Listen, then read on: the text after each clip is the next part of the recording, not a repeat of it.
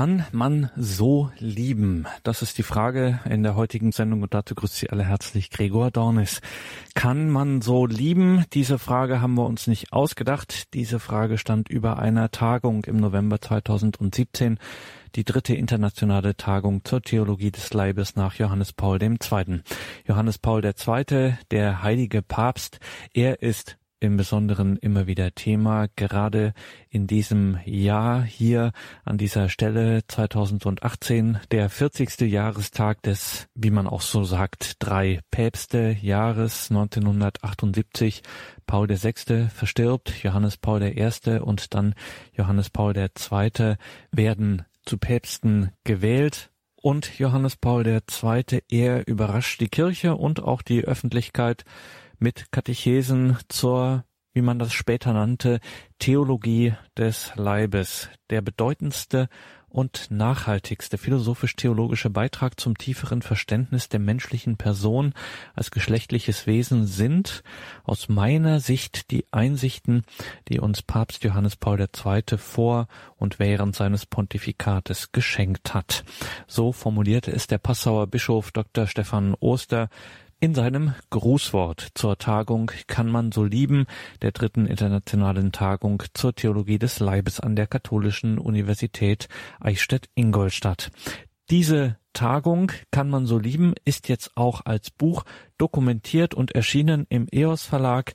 Mit Herausgeberin ist Maria Groß. Maria Groß ist ehrenamtliche Geschäftsführerin von Knotenpunkt Begegnung verbindet e.V und Mitveranstalterin der drei Tagungen zur Theologie des Leibes an der Katholischen Universität Eichstätt-Ingolstadt.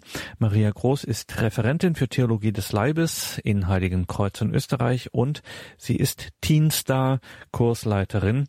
Ich habe mit Maria Groß über die Tagung und das jetzt erschienene Buch zur Tagung Kann man so lieben gesprochen. Kann man so lieben? Das ist die Frage, mit der diese Tagung in Eichstätt überschrieben war. Frau Groß, warum dieser Titel Kann man so lieben? Wir sind dabei von einer menschlichen Erfahrung ausgegangen, die wohl alle Menschen aller Kontinente und Kulturkreise teilen. Nämlich, wenn wir uns verlieben, dann möchten wir ganz einfach, dass das so bleibt.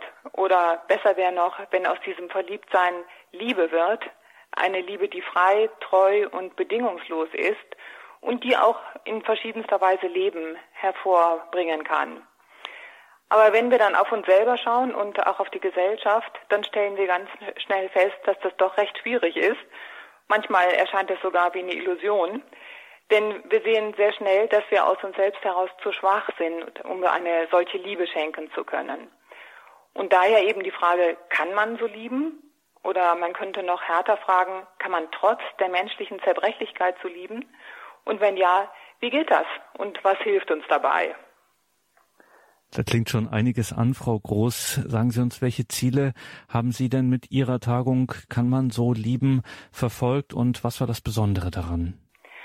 Die Tagung stand ja in der Folge unserer beiden ersten Tagungen in 2011 und 2014 und hatte insofern zunächst mal das Anliegen, die da schon begonnene Arbeit fortzusetzen. Das erste war mal, die Theologie des Leibes im deutschen Sprachraum einem immer größeren Publikum bekannt zu machen.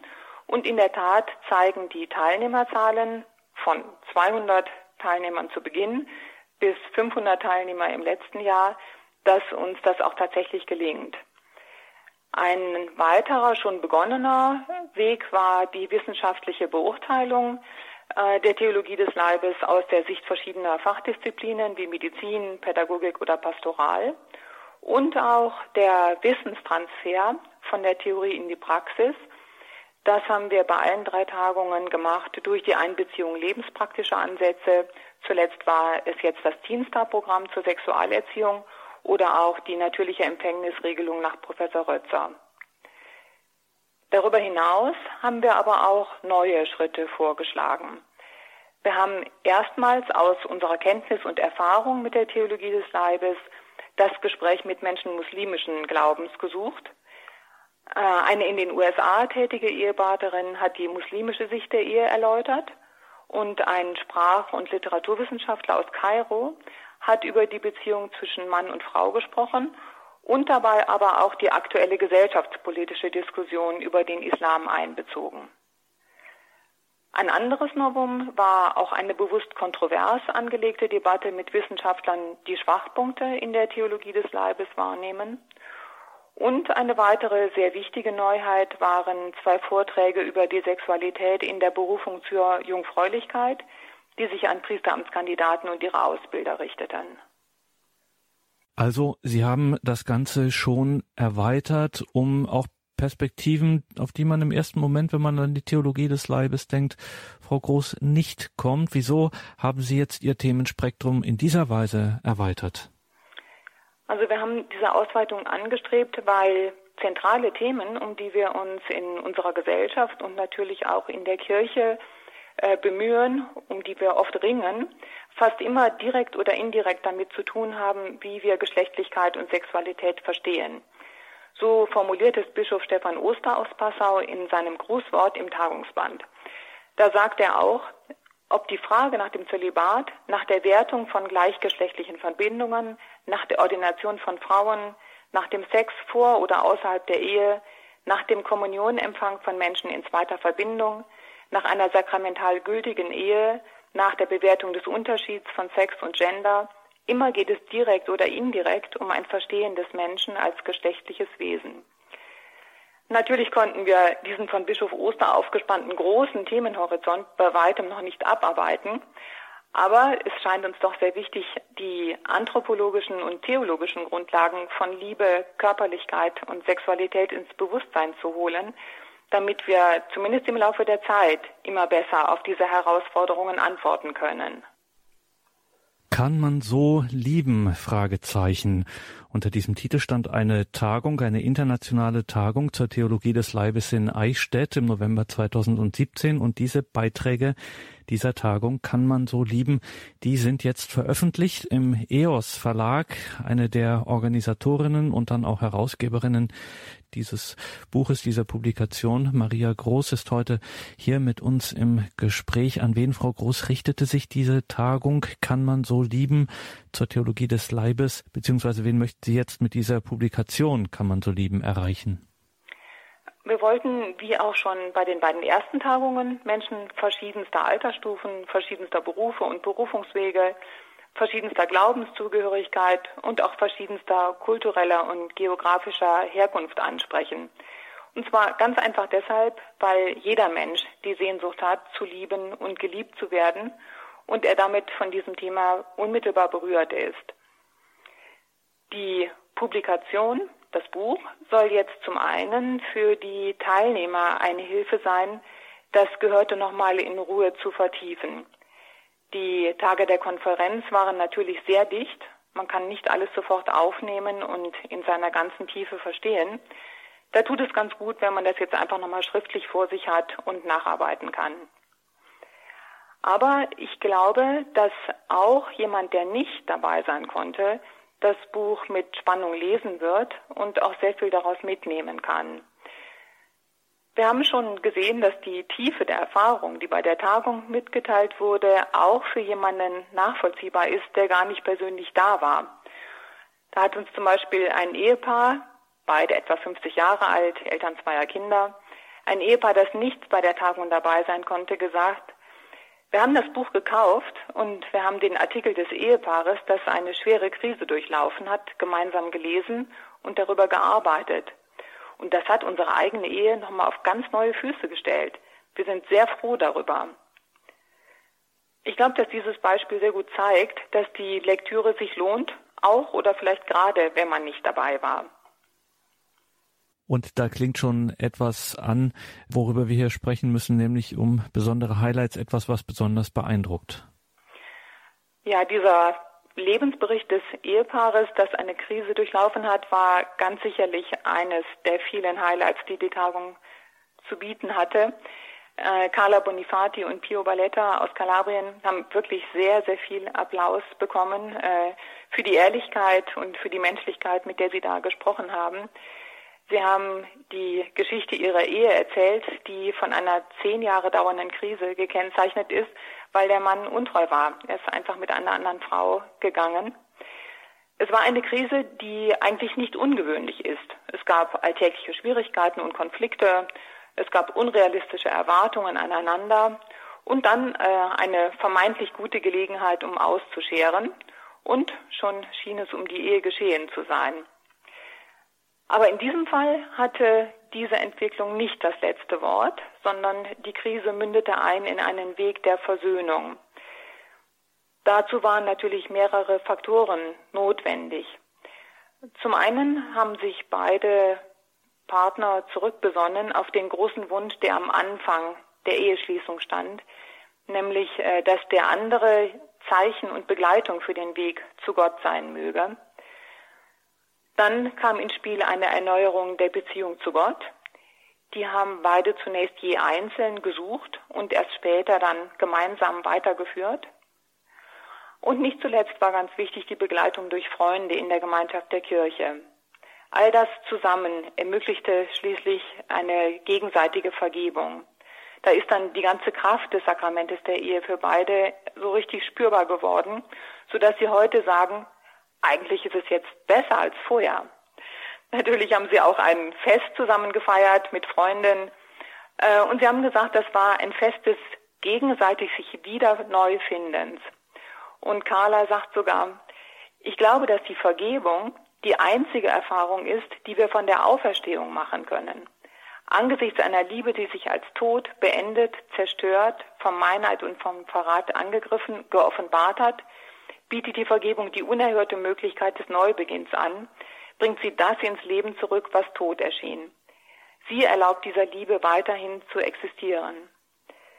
Also ich finde, dass das äh, ein unglaublich hoffnungsvoller Weg ist, der hier gegangen worden ist äh, und der jedem von uns diese Wahrnehmung gibt, es gibt etwas mehr äh, als eine Krise, es gibt mehr als Verzweiflung, sondern man darf wirklich darauf vertrauen, dass das Sakrament sich voll entfaltet, wenn man auf dieses Sakrament tatsächlich setzt und ganz in die Tiefe geht. Kann man so lieben? Beiträge zur Theologie des Leibes erschienen im EOS Verlag. Mit der Herausgeberin Maria Groß sind wir hier verbunden. Diese Beiträge in diesem Band Kann man so lieben stammen von der dritten internationalen Tagung zur Theologie des Leibes in Eichstätt. Frau Groß, Sie haben ja schon erwähnt, dass es hier nicht nur um die Liebe in der Ehe geht. Wenn ich jetzt alleine lebe, Single bin, wie das so heißt, was finde ich da im Tagungsband?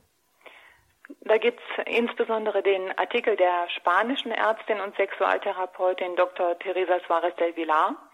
Sie hat bei all unseren drei Tagungen gesprochen, weil sie einfach eine sehr, sehr menschliche Weise hat, über Sexualität zu sprechen. Der Titel ihres Beitrages mit dem ganzen Körperleben nicht nur als Paar ist schon überraschend formuliert. Denn äh, in der Tat haben wir doch mal normalerweise eine Paarbeziehung vor Augen, wenn wir von sexuellem Leben sprechen. Aber hier geht es eben um das Leben als unfreiwilliger Single. Teresa Suarez gelingt dabei, aus ihrer ärztlichen und therapeutischen Erfahrung heraus die Bedürfnisse auf den Punkt zu bringen, die in einer solchen Situation besonders brennend äh, zutage treten. Da sagt sie zum Beispiel, Drei Aspekte unseres Lebens verlangen besonders dringend nach einer Antwort, damit wir ein erfülltes Leben führen können.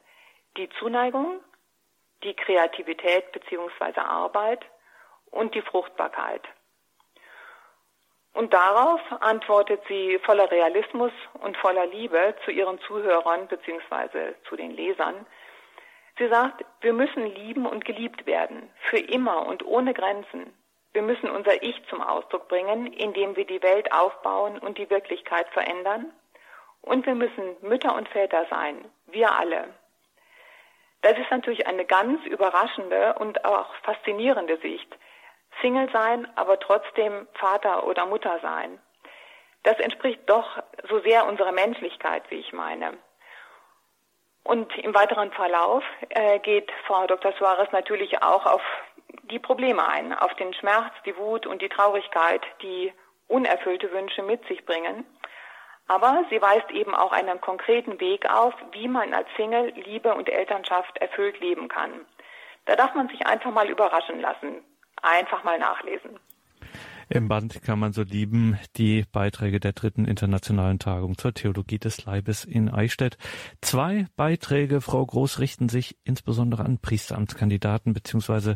deren Ausbilder. Das ist auch nicht ganz alltäglich im Zusammenhang mit der Theologie des Leibes. Wieso bieten Sie auch oder haben Sie sich entschlossen, auch diese Vorträge anzubieten?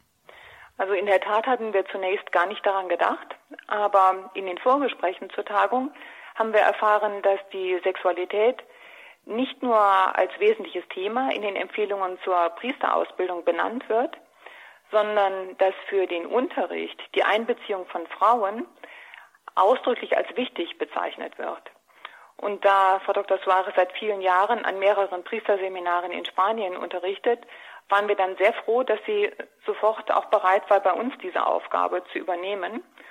Und das war in der Tat äh, ein Novum. Sie hat vor etwa 100 Seminaristen aus Deutschland und Österreich über das Thema für eine große Liebe geschaffen, die Sexualität in der Jungfräulichkeit gesprochen.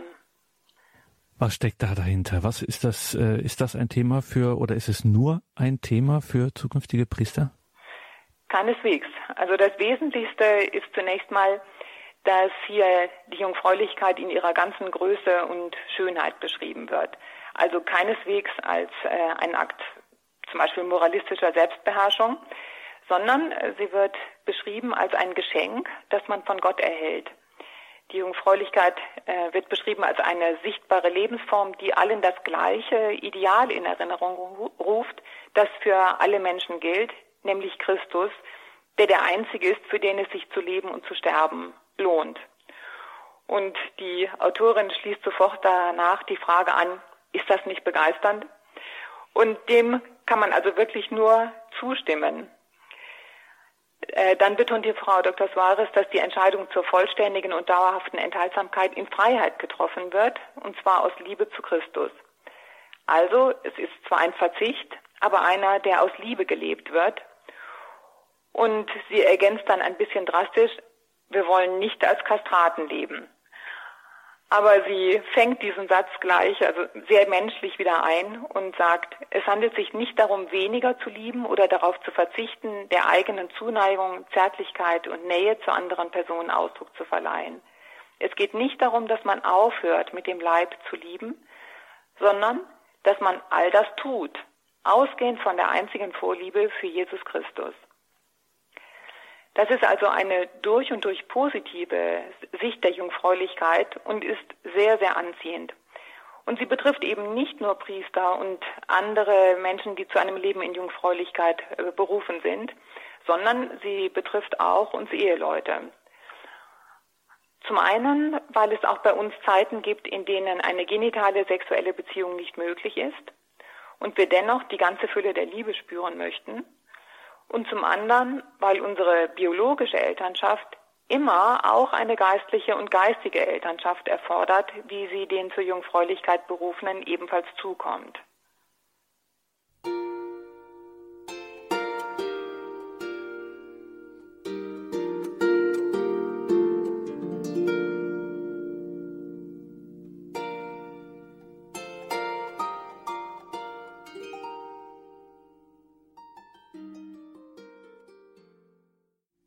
Kann man so lieben? Zur Theologie des Leibes fand im November 2017 eine Tagung statt in Eichstätt und diese Beiträge sind nun in einem eigenen Band versammelt. Kann man so lieben? Erschienen im EOS Verlag, herausgegeben unter anderem auch von Maria Groß, mit der wir hier sprechen.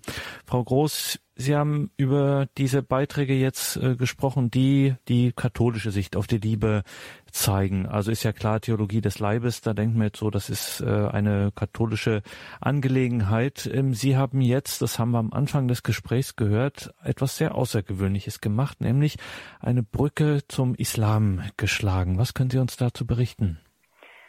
Wir erleben ja seit einigen Jahren, dass viele Menschen muslimischen Glaubens nach Deutschland und nach Europa kommen. Und ganz selbstverständlich stellt sich uns da die Frage, wie ein gutes Zusammenleben möglich ist. Was verbindet uns eigentlich und wo haben wir unterschiedliche Auffassungen? Wir wollten bei der Tagung besser verstehen, wie Ehe und Familie im Islam verstanden werden.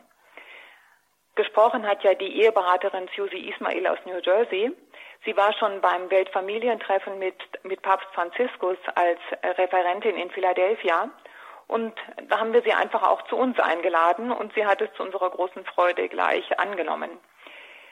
Ihrem Beitrag, die muslimische Ehe verstehen, merkt man sehr positiv an, wie ihre zunächst mal wissenschaftlich-analytische Herangehensweise an das Thema sehr bald zu einer persönlich existenziellen Frage wurde.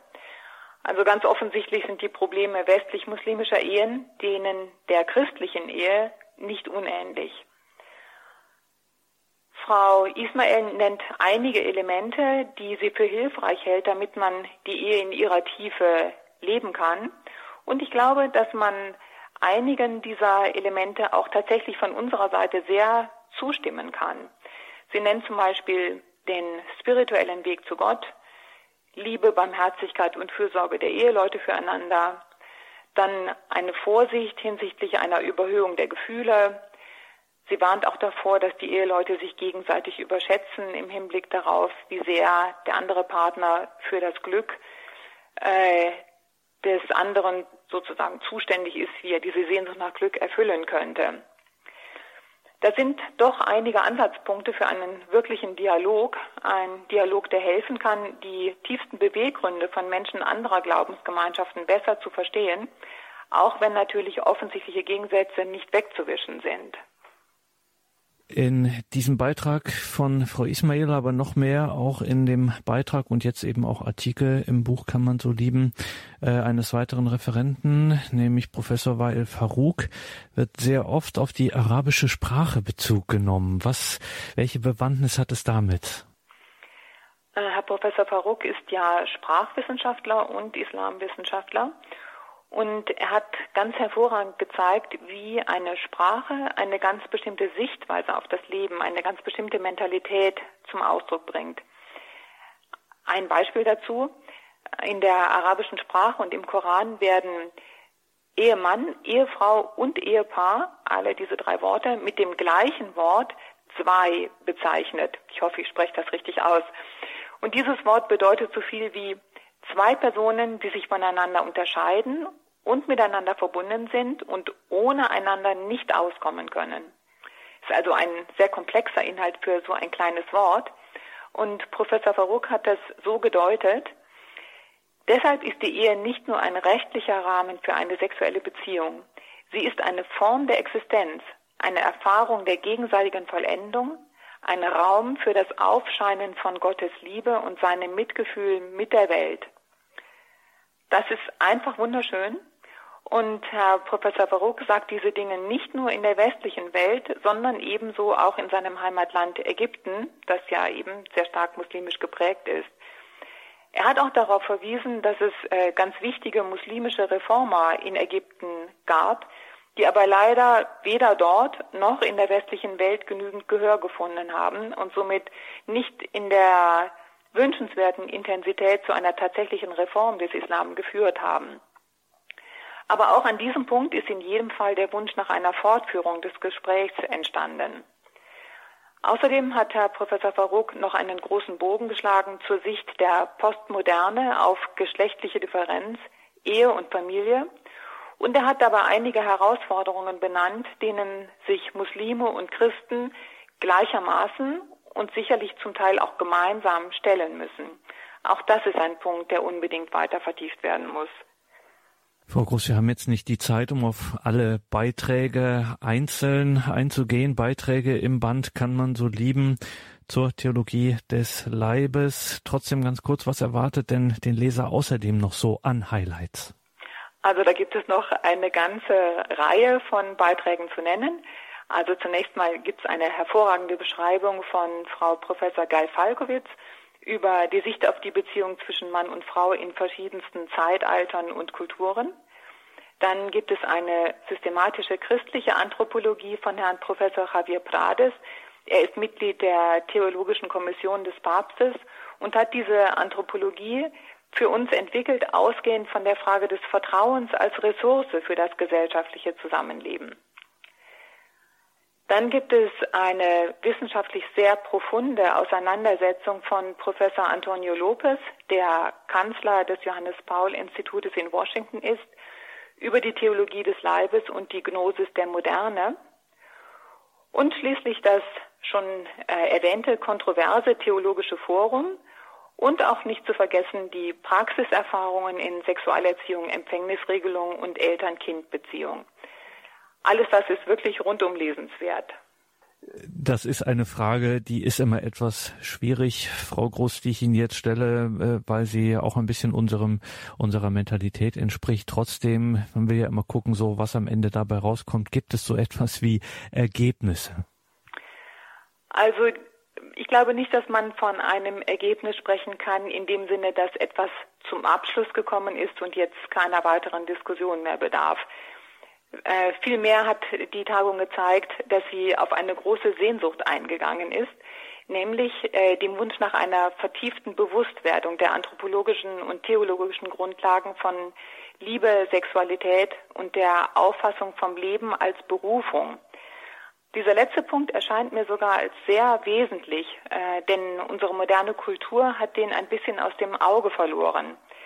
Man könnte vielleicht sagen, dass das Ergebnis ist, dass dieser große Wunsch nach einer Vertiefung, der Wunsch danach mehr darüber zu hören, es mehr sich als Person aneignen zu können, dass der einfach nochmal gewachsen ist äh, und nach mehr Antwort ruft.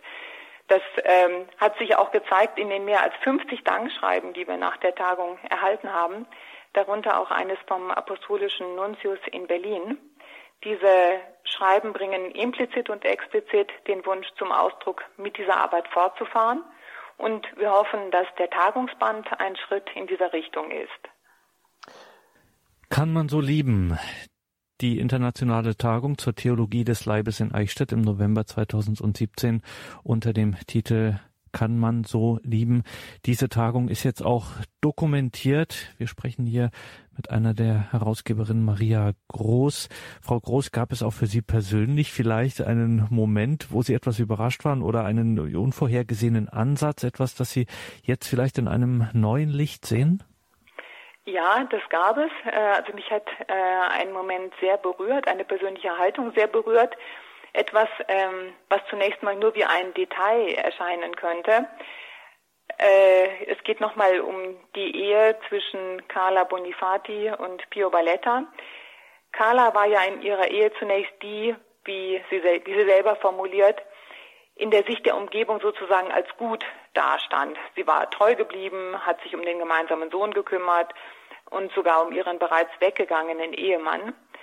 Äh, die Schuld an der Krise schien vollständig bei Pio zu liegen.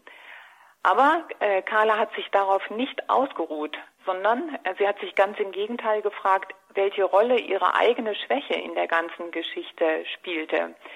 Sie hat sich gefragt, welche Umkehr ist eigentlich meinerseits erforderlich? Und das ist für sie zum Ausgangspunkt geworden, um nach vielen weiteren Schritten Pio wieder aufnehmen zu können. Sie hat äh, alle Facetten ihrer Geschichte angeschaut. Sie ist allem auf den Grund gegangen. Sie ist äh, in die Tiefe gegangen, um mehr zu sehen, als der allgemeinen Mentalität entspricht, äh, in der sie eben gut dastand. Und diese Fähigkeit, in die Tiefe zu gehen, das erscheint mir entscheidend. Also wenn wir versuchen, die ganze Tiefe der Beziehung zwischen uns Menschen und die Tiefe unserer Beziehung zu Gott auszuloten, dann gelangen wir zu ganz neuen Sichtweisen, die auch besonders dann, wenn wir mit anderen darüber ins Gespräch kommen, uns selbst und alle bereichern können und ein Leben in einer größeren Fülle ermöglichen. Und das gilt nicht nur zwischen Eheleuten, sondern auch am Arbeitsplatz, in der Gesellschaft, äh, in der Nachbarschaft. Überall wird dadurch ein neuer Horizont aufgeschlagen. Jetzt haben wir über Ergebnisse ähm, gesprochen und dass es eigentlich nicht etwas ein Ergebnis gibt in dem Sinne, dass etwas zum Abschluss kommt. Also dann fragen wir doch, wie geht's denn jetzt weiter? Was folgt in der Zukunft? Ja, eigentlich hat die Zukunft schon begonnen. Äh, es ist nämlich so, dass schon während der Tagung einige junge Teilnehmer vorgeschlagen hatten, ähm, noch einmal neu zu beginnen sozusagen. Also äh, ein Angebot zu machen, bei dem man die Grundlagen der Theologie des Leibes noch mal neu lernen kann Und aus diesem Grunde gibt es in diesem Jahr in Eichstätt vier abendliche Treffen rund um die Theologie des Leibes. Das erste hat bereits Anfang Mai stattgefunden und es bot eine Einführung in die Mittwochskatechesen von Johannes Paul II. Dann geht es weiter im Wintersemester und zwar zunächst im November mit einem Beitrag zu Amoris Laetitia und dann im Dezember mit einem Abend über den Tagungsvortrag von Teresa Suarez mit dem ganzen Körperlieben, nicht nur als Paar, über den wir ja schon gesprochen haben. Wer daran Interesse hat, kann gerne mal auf unsere Homepage schauen, kann man so lieben.de unter dem Button Eichstätter Abende findet man nähere Informationen. Grundsätzlich ist es auch möglich, äh, diese Vorträge in anderen Städten stattfinden zu lassen. Da ich selber die Referentin bin, lässt sich das unproblematisch absprechen. Einfach Kontakt mit mir aufnehmen, bitte. Nicht zu vergessen ist natürlich auch, dass die von Radio Horeb und von EWTN ausgestrahlten Beiträge durch Links auf unserer Homepage aufgerufen werden können. Und wir werden auch weitere Beiträge noch einstellen. Da bitten wir aber noch um etwas Geduld. Einen Termin für eine weitere Tagung kann ich jetzt leider noch nicht nennen, der steht noch nicht fest. Aber auch um den zu erfahren, genügt es äh, gelegentlich mal auf unserer Homepage vorbeizuschauen. Ich bin doch ziemlich zuversichtlich, dass wir früher oder später zur vierten Tagung über die Theologie des Leibes von Johannes Paul II. einladen können sagt Maria Groß, die ehrenamtliche Geschäftsführerin von Knotenpunkt Begegnung verbindet e.V. und Mitveranstalterin der drei Tagungen zur Theologie des Leibes an der Katholischen Universität Eichstätt-Ingolstadt. Kann man so lieben, dieser Band zur dritten internationalen Tagung zur Theologie des Leibes nach Johannes Paul II. ist im EOS Verlag erschienen. Schauen Sie im Tagesprogramm auf horeb.org in die Details zu dieser Sendung. Da finden Sie alle entsprechenden Hinweise zu diesem Buch. Kann man so lieben, erschienen im EOS Verlag und auch weitere Links zum Beispiel zu Knotenpunkt Begegnung verbindet e.V. natürlich auch. Und wir bleiben im Gespräch mit Maria Groß. Sie ist jetzt auch in der Credo-Sendung und zugeschaltet und spricht über den Laden des Goldschmieds. Was ist das, werden Sie fragen, so wie sei schon jetzt verraten. Es ist ein Drama von Karol Wojtyła, Johannes Paul II., dem heiligen Papst, dessen wir ja in diesem Jahr in besonderer Weise gedenken, der 40. Jahrestag seiner Wahl zum Papst. Und dieses sein Drama Der Laden des Goldschmieds, das sind laut Untertitel Meditationen über das Sakrament der Ehe, die sich vorübergehend zum Drama wandeln. Was hat Karol Wojtyła, Johannes Paul II. da geschrieben? Was spielt sich ab in diesem Drama beziehungsweise in diesen Meditationen über die Ehe, die sich vorübergehend zum Drama wandeln? Gleich in der Credo-Sendung um 20.30 Uhr bleiben Sie dran, es wird spannend. Ich freue mich, wenn wir uns dann gleich wieder hören. Alles Gute wünscht ihr Gregor Dornis.